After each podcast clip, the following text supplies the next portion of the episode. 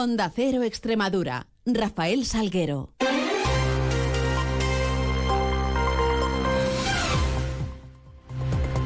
Muy buenos días, ¿qué tal? Son las 7 y 20. Tenemos 10 minutos por delante para contar noticias de Extremadura en este lunes 11 de diciembre, en donde comenzará a amanecer en la región a partir de las 8 y 33 minutos. Se ocultará el sol sobre las 6 y 3 de esta tarde-noche. Miramos a los cielos que nos acompañan y lo hacemos con la ayuda de la Agencia Estatal de Meteorología. Javier Andrés, buenos días. Buenos días. Durante esta mañana en Extremadura tendremos intervalos de nubes bajas con brumas y bancos de niebla, principalmente en las Vegas del Guadiana, tendiendo a cielo poco nuboso con nubes altas. En cuanto al viento, estará en calma o será de dirección variable de intensidad floja. Las temperaturas suben ligeramente, de forma más acusada en el sur. Se espera hoy una máxima de 17 grados en Badajoz, Cáceres y Mérida. Es una información de la Agencia Estatal de Meteorología. 7 y 21, continuamos. Y dejamos atrás el puente de diciembre y les hablamos del tren extremeño, ya que el tren Albia que salía desde Badajoz con destino a Madrid eh, completaba ayer domingo su primer trayecto electrificado desde la capital pacense hasta Cáceres, una puesta en servicio que hacía Renfe por sorpresa en un trayecto que ahora mismo solo recorta en cuatro minutos el viaje entre Badajoz y la capital española, ya que tras cubrir ese tramo comprendido entre Badajoz y Cáceres, conectado a la catenaria, el tren eh, continuaba ya su trayecto a Madrid con tracción mecánica, faltando aún por poner en servicio la tracción eléctrica en Extremadura entre Cáceres y Monfragüe algo que se va a hacer en breve, se apunta, y que daría aún todo ese recorrido por la comunidad de Castilla-La Mancha hasta Madrid, para que los tiempos de conexión se fueran rebajando de forma más sensible. Ahora mismo el trayecto Badajoz-Madrid lleva 4 horas y 14 minutos. Esta electrificación supone un paso importante que llega con retraso, según indicaba a través de sus redes sociales la presidenta de la Junta de Extremadura, María Guardiola. Asimismo, la jefa del Ejecutivo extremeño advertía de la letra pequeña de este avance, que implica que los tiempos de viajes apenas se verán reducidos unos pocos minutos con trenes que no van a poder superar los 200 kilómetros por hora. Por todo ello, Guardiola reivindica la necesidad de aspirar a mucho más, de recuperar el tiempo perdido con urgencia, logrando que el gobierno central invierta en el AVE que conecta Extremadura con Madrid, ya que asevera es una deuda que se tiene, que se mantiene con la región. En este sentido, también el ministro de Transporte y Movilidad eh, de España, Óscar Puente, definía como de día histórico el primer recorrido que ayer domingo completaba un Albia desde Badajoz hasta Madrid con una parte de ese trayecto electrificado. Asimismo, el nuevo responsable de la cartera de transporte aseguraba a través de sus redes sociales que este es un paso hacia una dignificación del transporte ferroviario en Extremadura que vendrá seguido de otros muchos, apuntaba. Cita destacada también para esta jornada, a partir de las doce y media del mediodía, el Gobierno ha convocado al Consejo de Política y Fiscal y Financiera. El objetivo es informarle a las comunidades de los objetivos de estabilidad que van a servir de referencia para preparar los presupuestos generales del Estado del 2024. Este órgano, del que forma parte los gobiernos central y autonómico, debe emitir un informe previo a la aprobación de esa senda de estabilidad que también debe ser tenido en cuenta para la preparación de los presupuestos em, de cada una de las regiones. Reunión que coincide además con el fin del plazo para que los distintos centros gestores de los ministerios remitan a la Dirección General de Presupuestos su propuesta para ese proyecto presupuestario, una ley que el Gobierno quiere llevar cuanto antes al Congreso. Y precisamente hablando de presupuestos, en este caso el del proyecto de ley de presupuestos extremeños para 2024, eh, sepan que este próximo viernes, el día 15 de diciembre, va a celebrarse el debate de totalidad en el cual se van a abordar y previsiblemente se van a rechazar Así lo marca la mayoría parlamentaria con la que cuenta PP y Vox, socios eh, de gobierno, dos enmiendas a la totalidad al proyecto de ley que han sido registradas por los grupos de la oposición. El Grupo Parlamentario Socialista y Unidas por Extremadura. El PSOE la presenta, dice, por responsabilidad y por evitar las que consideran cuentas de la mentira. Así lo defendía Soraya Vega, portavoz socialista. Proponemos incrementar los presupuestos generales de nuestra comunidad autónoma en 247 millones de euros como mínimo, de manera que se iguale el crecimiento de lo que se ha recibido del Gobierno de España. Y me explico.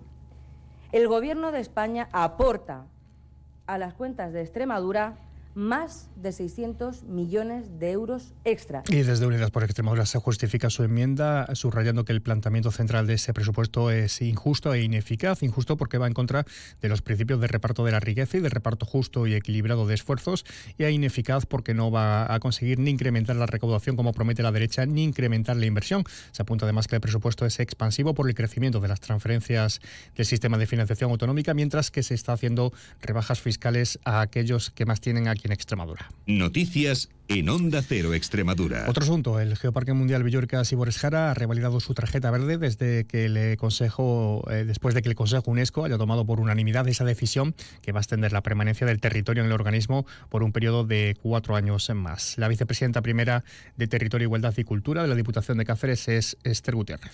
Es una noticia excelente que viene a reconocer y a visualizar la consecución de los objetivos que se habían marcado y lo han hecho por unanimidad destacando la buena estructura de gestión que tiene el Geoparque. Y contarles que la Virgen Martín Santorale, patrona de Mérida, regresaba ayer domingo en procesión a su basílica y con esa tradición abría la Puerta Santa inaugurando un año jubilar euraliense en el que la capital autonómica se quiere reivindicar como cuna del cristianismo hispano y destino turístico religioso. Eh, abría la puerta el arzobispo de la diócesis de Mérida-Badajoz, que es Celso Morga. Este es un centro de gran peregrinación en la España visigoda se trata de recuperar un poquito ese, ese espíritu de peregrinación. Y un apunte médico, les informábamos de que el secretario general del PSOE de Extremadura, vicepresidente segundo del Senado, Guillermo Fernández Vara, va a ser operado el próximo mes de enero de un tumor. El propio expresidente socialista ha sido quien daba a conocer en un mensaje dirigido a los miembros de su formación la noticia de que recientemente había padecido una úlcera sangrante que finalmente ha derivado en un tumor. Han sido diversos los eh, mensajes de apoyo en redes sociales que ha, recibido el expresidente, entre ellas la del actual el líder de la Junta de Extremadura, María Guardiola. Y el suceso, un hombre de 53 años fue trasladado este sábado al hospital de Dominito Villanueva en estado crítico por un trauma craneal tras sufrir una caída de un patinete en la localidad de Villanueva de la Serena. Se encuentra intubado y en estado grave, según han confirmado fuentes del SES. Además, también les eh, contamos que un hombre de 63 años era trasladado este sábado al Hospital Universitario de Cáceres tras resultar herido menos grave con un cuchillo en el abdomen en un accidente laboral que ocurrió en un bar de la capital cacereña en la avenida, en la avenida de. Tiempo ahora para repasar marcadores deportivos del fin de semana, cosa que hacemos con nuestro compañero David Ferrato. Muy buenas. Muy buenas. Las victorias del Villanovense en Segunda Federación y las de las chicas del Alcáceres y Miralvalle en baloncesto salvan las victorias de un fin de semana marcado por los empates. En Primera Federación, derrota del Mérida en el Romano por 1 a 2 ante el Málaga que tiró de efectividad en un partido ramplón de los Boquerones y en el que el Mérida fue superior pero despedida del año en casa con derrota.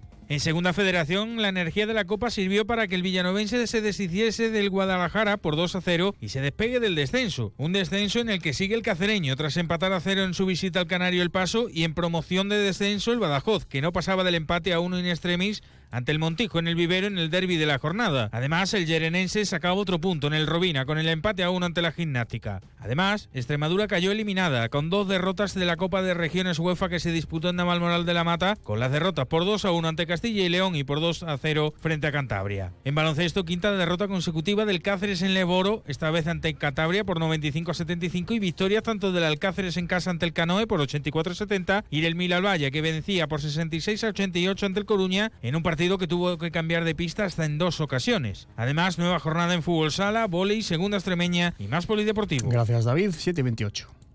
Cava Extrem de Bonaval, el extremeño más galardonado. Compromiso de garantía, calidad e innovación. Bonaval. Felices fiestas.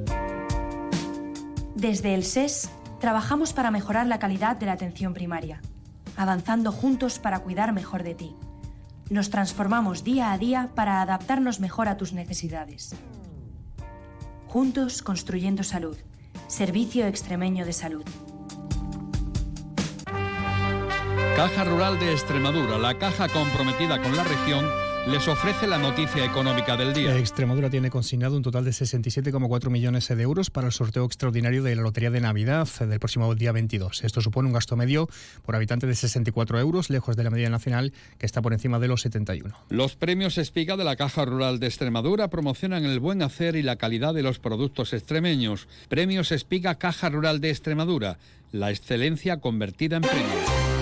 Y en previsiones hoy comparecencias políticas habituales de los lunes. Se conmemora además en la ciudad de Mérida, hoy es día festivo además, en la capital extremeña, el 30 aniversario de la declaración de Mérida como ciudad patrimonio de la humanidad, con diversos actos. Además, el consejero de Gestión Forestal y Mundo Rural mantiene un encuentro con alcaldes y representantes de colectivos agrarios y de regantes de la comarca en Guareña. Todo ello mucho más lo vamos a contar a las 13 minutos en Boletos, un avance de noticias mediodía, 2 menos 10, tiempo de información regional con Juan Carlos González.